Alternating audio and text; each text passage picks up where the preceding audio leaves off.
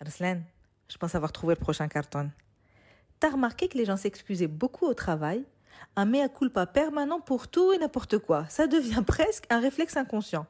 Très rare. Je dis pas qu'il faut pas reconnaître ses erreurs, mais pourquoi s'excuser pour formuler ou exprimer une opinion, par exemple? Chauffe un sujet de ton côté et on en parle tout à l'heure au bureau. Ça aide. Bon, ben, allons creuser le sujet s'il te dérange tant que ça. S'excuser beaucoup au bureau. Qu'est-ce qu'il nous dit Google? Comment présenter des excuses à son patron? Bon, ça non. Euh, comment s'excuser et garder un bon relationnel au bureau? Ben non plus. Pourquoi une personne s'excuse tout le temps? Ah bah voilà nous traitant depuis l'enfance. Ouais, donc en gros, là, ça dit que c'est un réflexe que nous nous traînons depuis l'enfance et dont il faudrait se débarrasser au risque de finir par croire qu'on ne vaut rien et qu'on doit s'excuser d'exister. Mais je pense que c'est important de reconnaître ses torts si l'on veut qu'un conflit se règle sans animosité. Enfin, s'excuser deviendrait limite une obligation dans ces cas. Hein. Attends, je vais voir ce qu'en pense Google. Doit-on bannir les excuses de son langage? Tac, tac, tac. Ah tiens, ce que votre façon de vous excuser révèle de vous.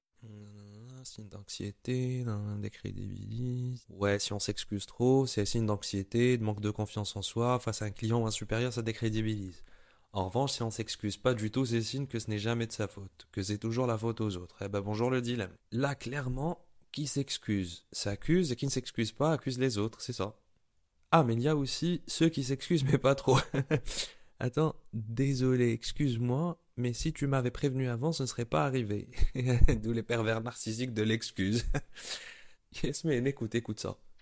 Euh, pardon, excuse-moi, tu, tu disais? Non, rien, oublie. Donc en gros, l'excuse qui est un moyen d'éclaircir un conflit en apportant ces éléments de contexte devient soit un rabaissement pour soi, soit une insulte pour les autres. Bon, ça va dire que j'intellectualise trop, mais on verra bien. Par contre, je dois trouver une solution à cette équation, il doit bien y avoir un juste milieu. Attends, qu'est-ce que j'ai là? Les femmes s'excusent plus souvent que les hommes. Ah bon? On formate les femmes depuis la naissance par l'éducation pour qu'elles soient dans l'effacement, la compréhension. On leur apprend à s'excuser à se soucier des autres beaucoup plus qu'aux petits garçons, qui doivent être actifs et autonomes. Bon bah d'accord, ça vient de l'enfance, ça aussi. Il doit bien y avoir une façon de s'excuser quand même. Comment s'excuser convenablement au travail?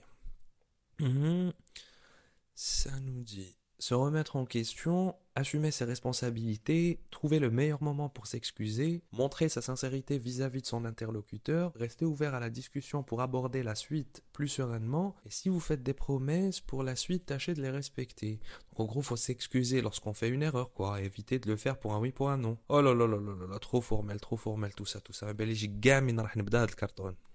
Bon, Sarah, Sarah, elle est où Sarah? Salut Sarah. Euh, écoute, j'ai fait un, petit tour de la question.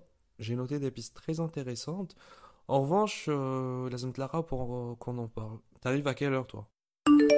Euh, rapidement, je pourrais pas venir. Non mais elle est sérieuse Ça s'est coupé. je te disais que je ne pourrais pas venir. Je vais accoucher là. On en parlera à mon retour. Désolée hein, de donner la vie.